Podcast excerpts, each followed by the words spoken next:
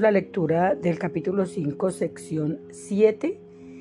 Y entonces pasamos a los comentarios de la lección 39. Mi santidad es mi salvación. Mi santidad es mi salvación.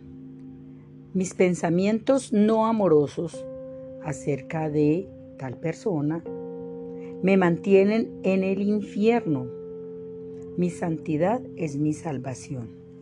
Bueno, entonces eh, vamos entonces a aclarar acá un temita que pronto eh, causó un poquito de, de, escosor con el tema este de la santidad y de Dios que hemos venido eh, repitiendo en las últimas cuatro, cuatro lecciones, ¿no? Bueno, entonces eh, a ver,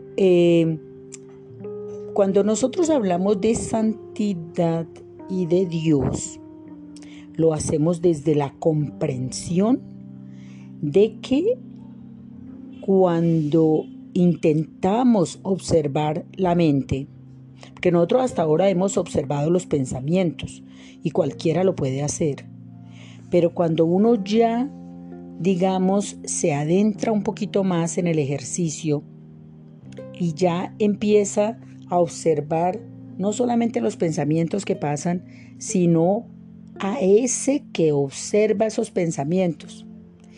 Entonces se da cuenta que ese que observa los pensamientos es la mente y que esa mente es absolutamente infinita, que uno no puede delimitarla, que uno no puede como uno no puede eh, definirla, es como algo que no se puede definir.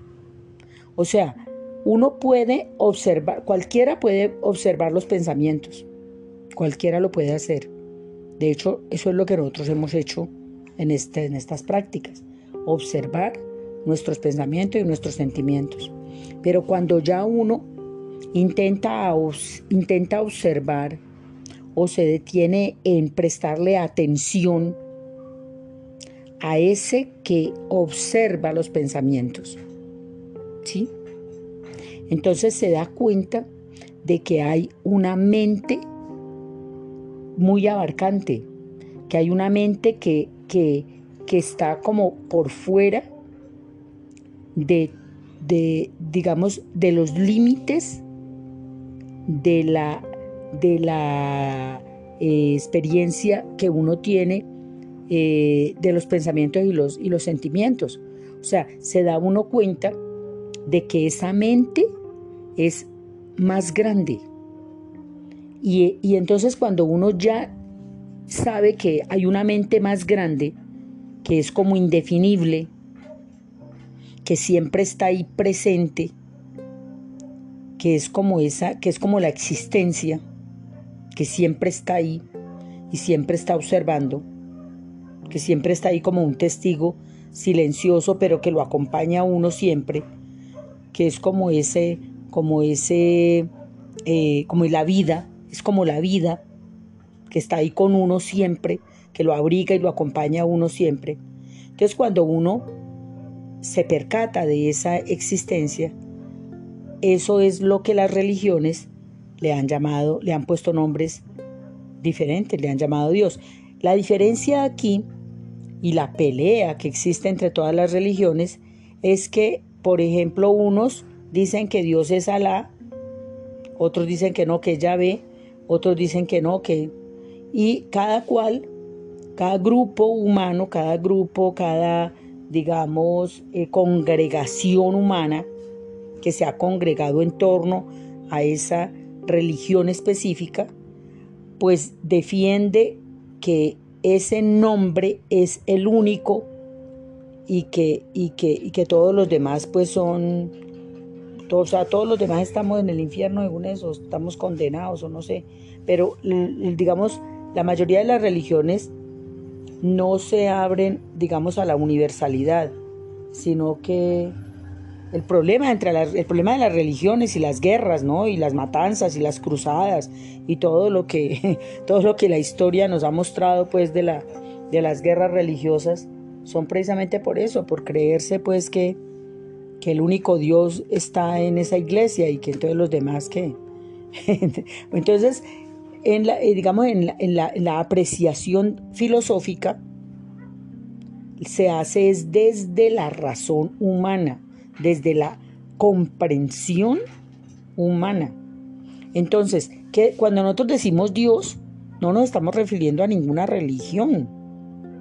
Pues obviamente estamos estudiando un libro llamado Un curso de milagros, pero no lo estamos no nos lo estamos tragando entero ni lo estamos ni estamos accediendo a él desde la creencia. O sea, nosotros no planteamos el curso de milagros, sino que lo estudiamos. O sea, que lo validamos o no, estamos estudiando. Estamos estudiando y uno estudia algo para ver qué hay ahí y qué le sirve de lo que hay ahí. Entonces, cuando yo he hablado en las últimas lecciones de Dios y de la santidad, estoy hablando de esa energía misteriosa, absolutamente mágica, que me creó a mí, yo, egresada de la universidad en, diferentes planes de, de pregrado y de posgrado.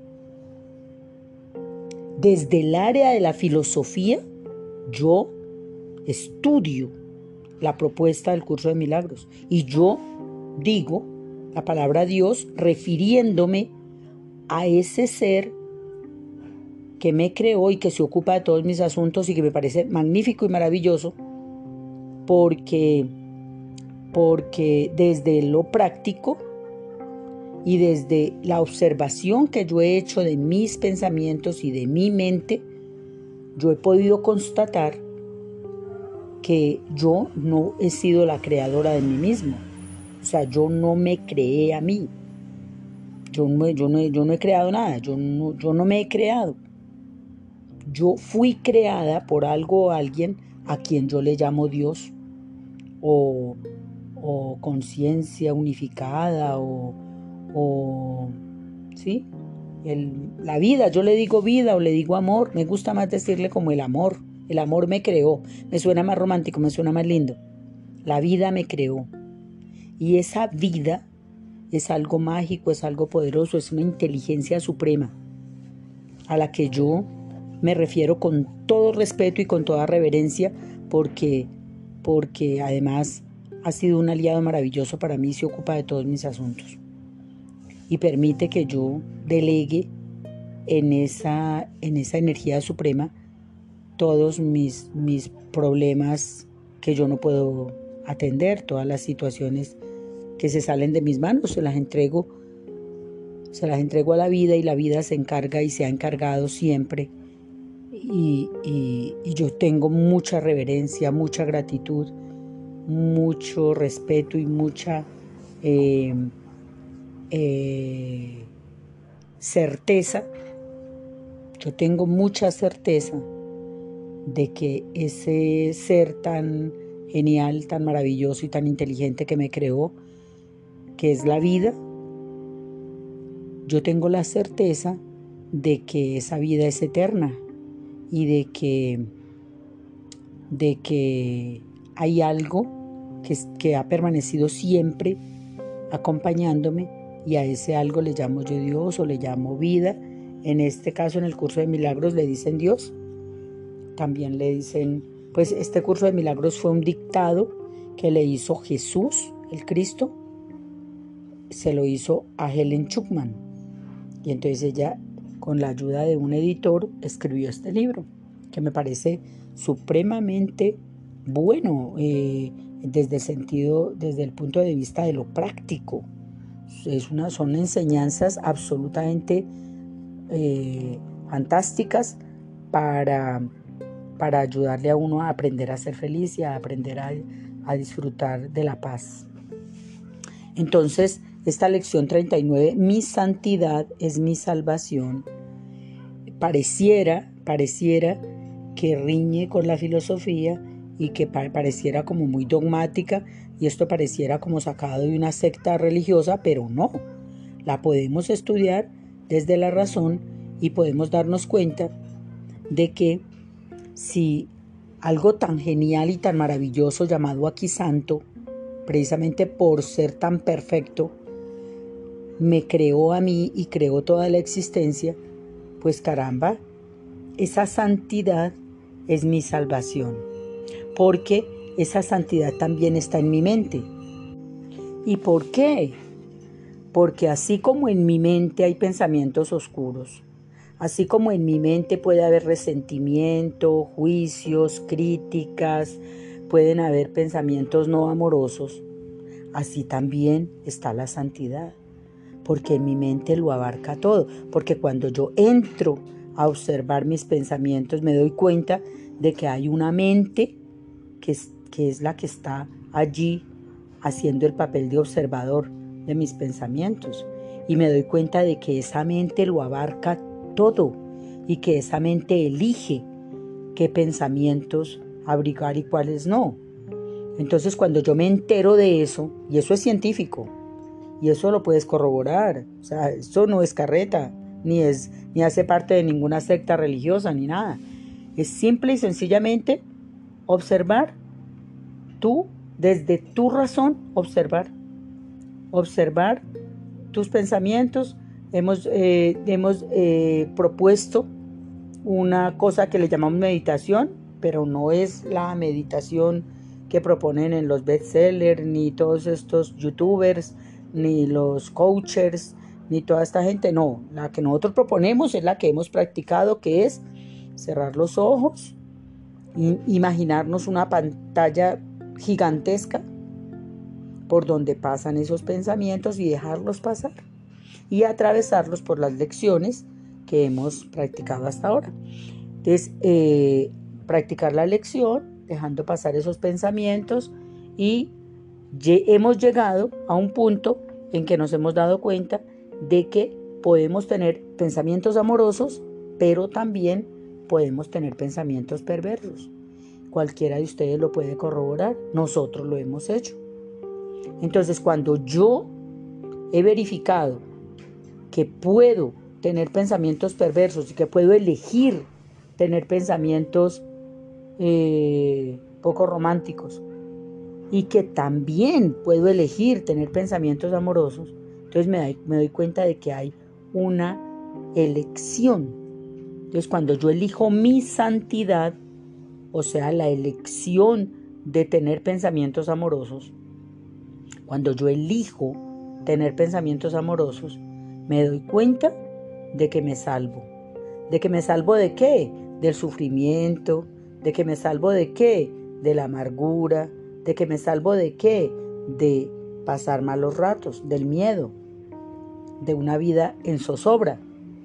¿Y a qué es lo que le estamos apuntando con este estudio? A tener una vida bañada por el amor, por la paz, por la alegría, por la gratitud. Entonces, esta lección nos lleva directamente allá. Cuando yo practico esta lección y digo que mi santidad es mi salvación, lo que estoy diciendo es que mis pensamientos amorosos me sacan del infierno del dolor, del infierno, del miedo, del infierno, de la culpa. Cuando yo elijo pensamientos amorosos, entonces yo salgo del mundo turbulento al mundo pacífico y empiezo a tener una experiencia pues ya apaciguadora, una experiencia más tranquila. Porque cuando yo abrigo pensamientos no amorosos, acerca de cualquier otra persona, esos pensamientos perversos me mantienen en el infierno. Cuando yo abrigo pensamientos de juicio, de crítica acerca de cualquier otra persona, yo no solamente lo juzgo, sino que de una vez lo castigo con mis pensamientos perversos. Cuando yo sostengo esos pensamientos perversos, esos pensamientos me mantienen en el infierno. Entonces la lección de hoy es que mis pensamientos amorosos son mi salvación. Mi santidad es mi salvación. ¿Y cómo llego a esa santidad? A través de mis pensamientos amorosos. Mis pensamientos amorosos me salvan del infierno. Entonces vamos a la práctica de la lección 39. Mi santidad es mi salvación. Colocamos fondo musical, por favor.